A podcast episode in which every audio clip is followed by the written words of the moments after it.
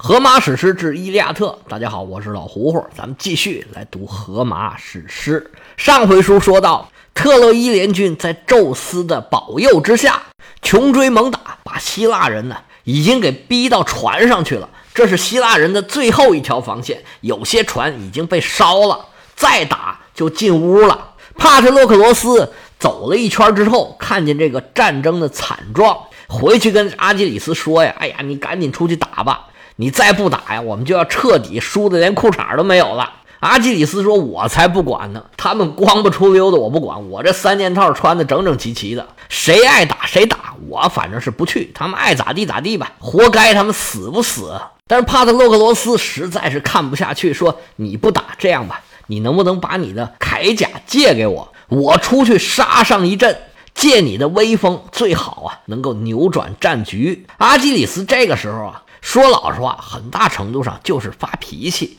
他打内心深处也不希望特洛伊能赢，于是就说：“行，我的装备你随便拿，单有一节，你出去跟特洛伊人打仗的时候，千万要适可而止，把他们打退了，你赶紧回来，不要恋战。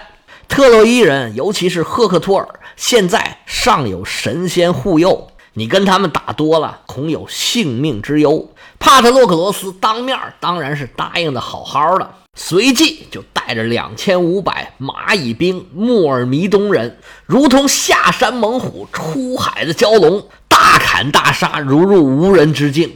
不多一时，就把特洛伊联军打退到了壕沟之外。这还不算完，希腊联军是继续掩杀。赫克托尔快马加鞭，退到城下，开始组织人马。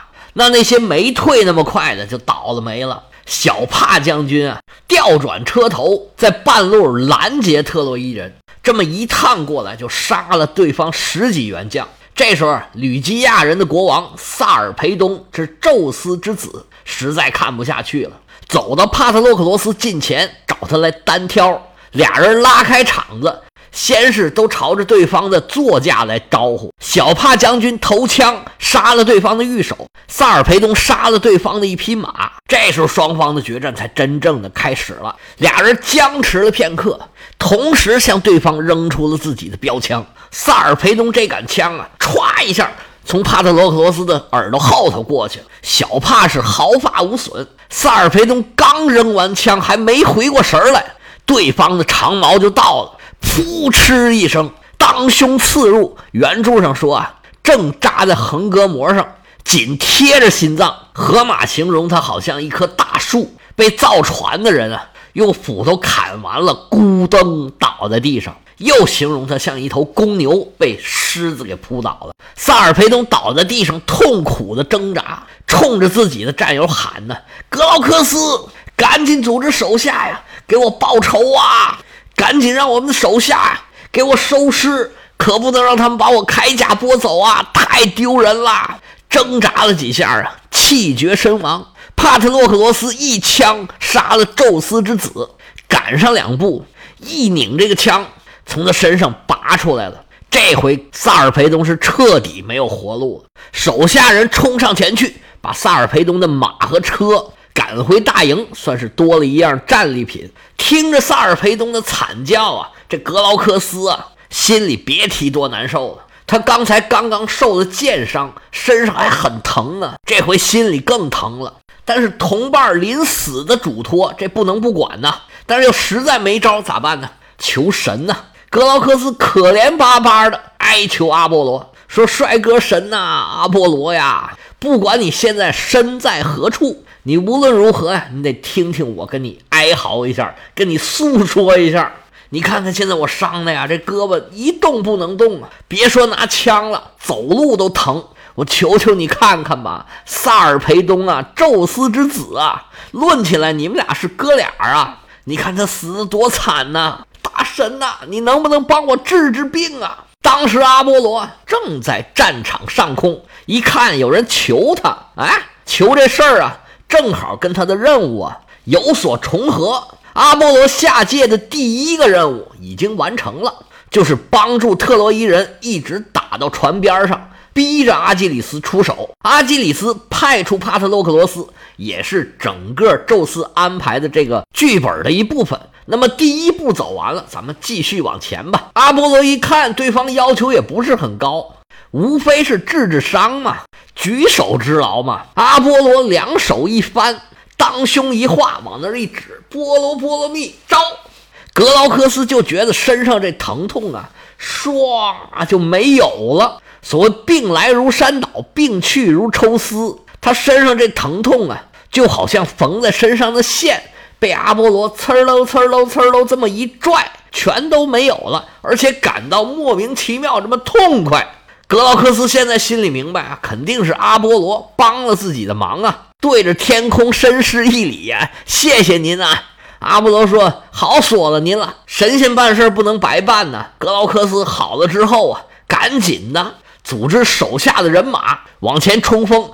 保护萨尔培东的尸体，自己撩开大步，腾腾腾腾往后走。他干嘛去？找赫克托尔去。此时此刻，特洛伊联军的主要领导都在后边已经聚齐了。赫克托尔、埃涅阿斯、普鲁达马斯、阿格诺尔都在后面啊，商量战术，组织反击。格劳克斯一看这老几位还在那踏踏实实聊天说话呢，心里这个气呀，说大帅，这联盟军你们就不管了吗？我们千里迢迢远道而来，就是来送命的吗？赫克托尔一听这话，吓一跳。怎么了？怎么了？萨尔培东死在前线了，你不知道吗？赫克托尔脑子嗡一下，哎呀，又损一员大将。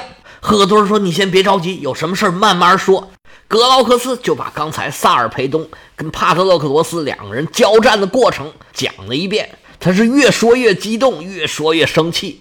他可是第一个登上城墙的，你们怎么可能不管他呢？说着说着，虎目带泪。特洛伊人从上到下无不动容。这萨尔培东啊，确实是吕基亚人的主心骨，是整个队伍的台柱子。我们之前曾经讲过这儿子和孙子决斗的故事。萨尔培东他就是干净利索的杀了对方的一员将。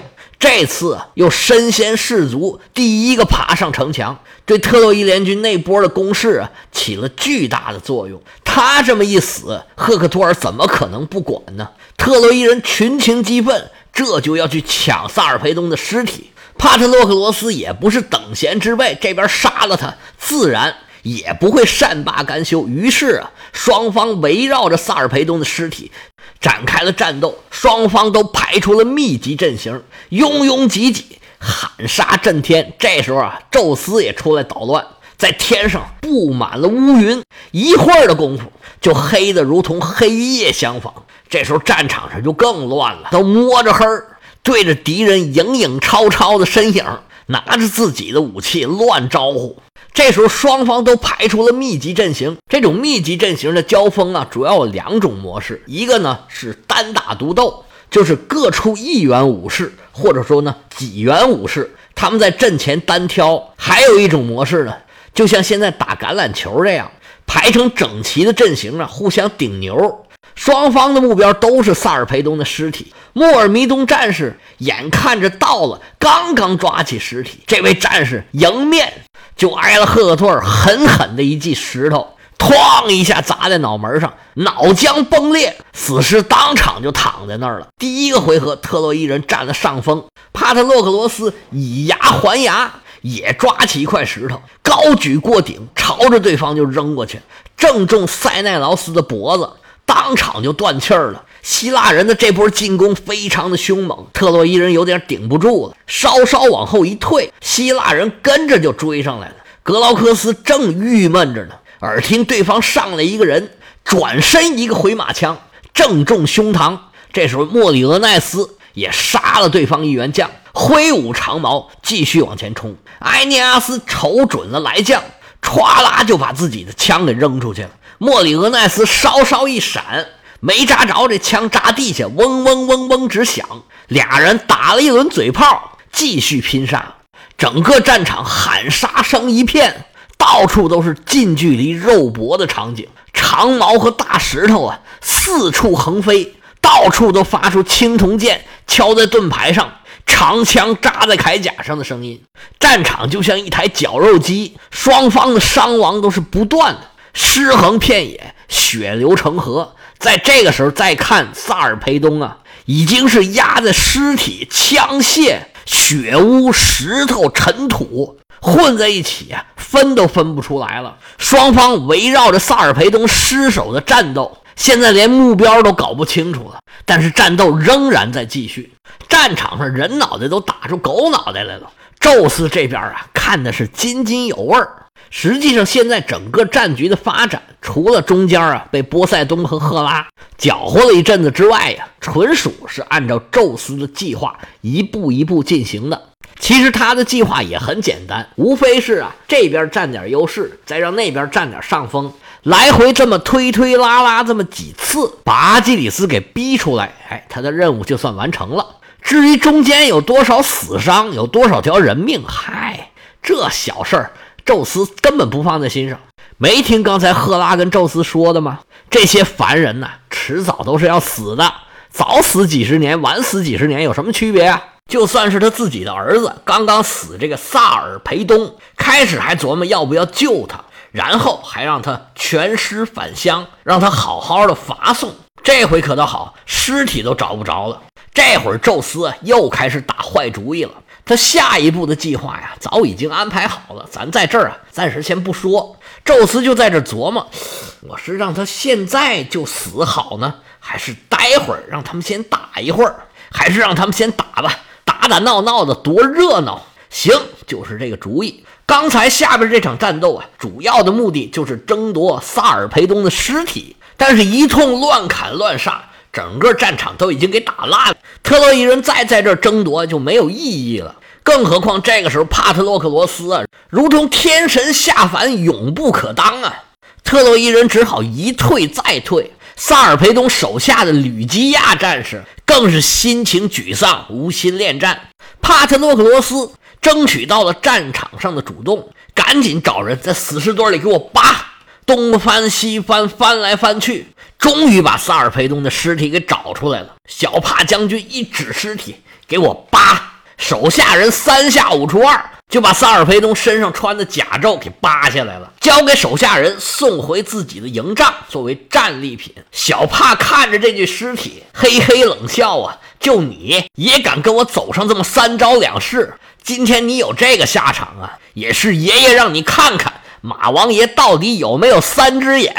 注意啊！这时候这小帕已经越来越狂了。刚才走的时候啊，阿基里斯反复嘱咐他要适可而止，千万不能恋战，把对方打退了，赶紧给我回来。这时候小帕早已经把阿基里斯给他的嘱咐啊抛到了九霄云外。这人呐，啥时候都不能狂，不能膨胀。《三体》里边说，毁灭人类的不是无知和弱小，而是傲慢。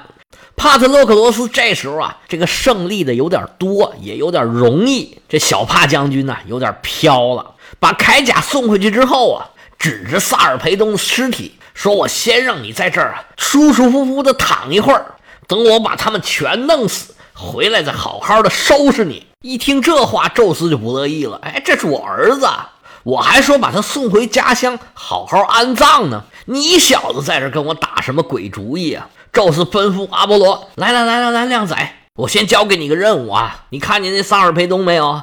那是你兄弟，可不是吗？都是宙斯的儿子。你看见没有啊？他刚刚战死，这不是刚刚被希腊人从死人堆里扒出来了吗？你过去啊，把他好好的收拾收拾，该擦的擦，该洗的洗，该收拾的收拾，然后把他带到河边上，用干净的河水啊，把身体再收拾一遍。”看起来说得过去呢。你把身上带的这些神油给他涂一点儿阿波罗说：“神油，嗨，就是神仙涂身上的这些油脂。然后呢，再给他穿上一套永不毁坏的神仙衣服。下一步的任务呢，你要把睡神和死神这俩哥俩叫过来，让他们俩呀把萨尔培东送回自己的家乡吕基亚。他的兄弟和同乡自然会好好的安葬他。”阿波罗说：“好，我这就去。”宙斯说：“你回来，回来，回来！我还没说完呢。这是第一个任务，第二个任务啊是如此如此，这般这般。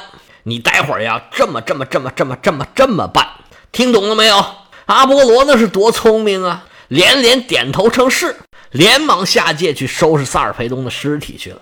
又是擦，又是洗，又是抹，又是给穿衣服，忙活了半天，终于弄完了。叫来了死神和睡神，来吧，干点活吧，把这个尸首给我运回去。阿波罗在这干活的时候啊，帕特洛克罗斯已经吩咐自己的御手奥托莫东驾起战车，召集起手下的希腊联军的战士，气势汹汹的杀向特洛伊城。这时候，帕特洛克罗斯脑子里只有一个字儿：杀。他是越杀越勇，来一个宰一个，来两个宰一双。这一路上往前冲啊，无论见着谁，就一下，咔一下，对方就完蛋了。不多一时，就冲到了特洛伊的城下。到了城底下，帕特洛克罗斯这时候啊，已然是不顾一切了。到了城墙底下，就开始攻城。照这个势头啊，用不了三两下。特洛伊城马上就会落入帕特洛克罗斯之手。小帕将军身先士卒，就想往城墙上爬。这爬着爬着，就看见城墙边上出现了一个白袍大帅哥，立体声冲着小帕说：“嘿，小伙子，见过拜拜没有？”这时候，小帕的脑子已然不清醒了。我管你是谁，你敢在我面前撒野！挺枪便刺，还没刺着呢，就觉着脸上啪挨了一个大嘴巴。你怎么跟大人说话呢？怎么那么没礼貌？小帕说：“嘿，我这个暴脾气，你敢打我？拿着枪又要抡对方，就觉着那边脸啪又挨了一下。你这小朋友怎么那么不懂事儿？叫你别打，别打，快回去，听伯伯话，回去啊！”帕特洛克罗斯又想往上冲，就见阿波罗身高暴涨。长出了一个巨大的大脚丫子，哐一脚把小帕给踹翻在地。他又想往前冲，这时候阿波罗现出真身，宝相庄严，金光四射，刺得帕特罗克罗斯睁不开眼睛，伸手点指帕特罗克罗斯，退回去。打了两场仗，就不知道自己几斤几两了。告诉你，你的命运早已经安排好了。别说你小子，就是阿基里斯。也攻不破特洛伊城。阿波罗一番训斥啊，小帕这脑子慢慢的清醒起来了。好家伙，我刚才在干什么？我跟谁在对峙啊？虽然心不甘情不愿，但是不得不撤回一段距离。这时候，赫克托尔已经撤回到了城门的门口，他还在犹豫：我到底是撤回城内组织防守，还是杀回战场继续战斗呢？他这正犹豫着呢。就看见那边帕特洛克罗斯几次攻城，几次被打了下来。然后阿波罗化身成赫克托尔的舅舅过来跟他说：“哎，大帅，你怎么不打了？我要是有你这两下子，我上去咔咔几下就把帕特洛克罗斯给弄死。”赫克托尔一听，对呀，我怎么怂了？这小帕以前也不是我对手啊，我是被他这身衣服给吓着了吗？这这这这不能怂啊！赫克托尔组织手下。准备发起反击，这时候阿波罗化妆成的赫克托尔的舅舅冲着赫克托尔说：“来来来，随我来，我先给你打个样。”说着话，身为大神的阿波罗亲自上阵，左冲右突，把希腊联军的阵营啊冲的是七零八落。赫克托尔一看，嚯，我舅舅这可以呀，以前我怎么没看出来呀？长矛一举，大喝一声：“跟我来！”特洛伊联军重新振作士气，扑向战场。赫克托尔的目标是极为明确，其他人根本连看都不看，直接冲着帕特罗克罗斯拍马就过去了。帕特洛克罗斯一看对面沙尘阵阵，两匹骏马拉着战车，一位将军是威风凛凛、杀气腾腾，冲自己就过来了，叫一声：“来得好！”跳下战车。左手握枪，右手抓起一块大石头。有道是：“百战沙场碎铁衣，城南已合数重围。突营射杀呼延将，独领残兵千骑归。”要知道二位将军胜负如何？我们且听啊，下回。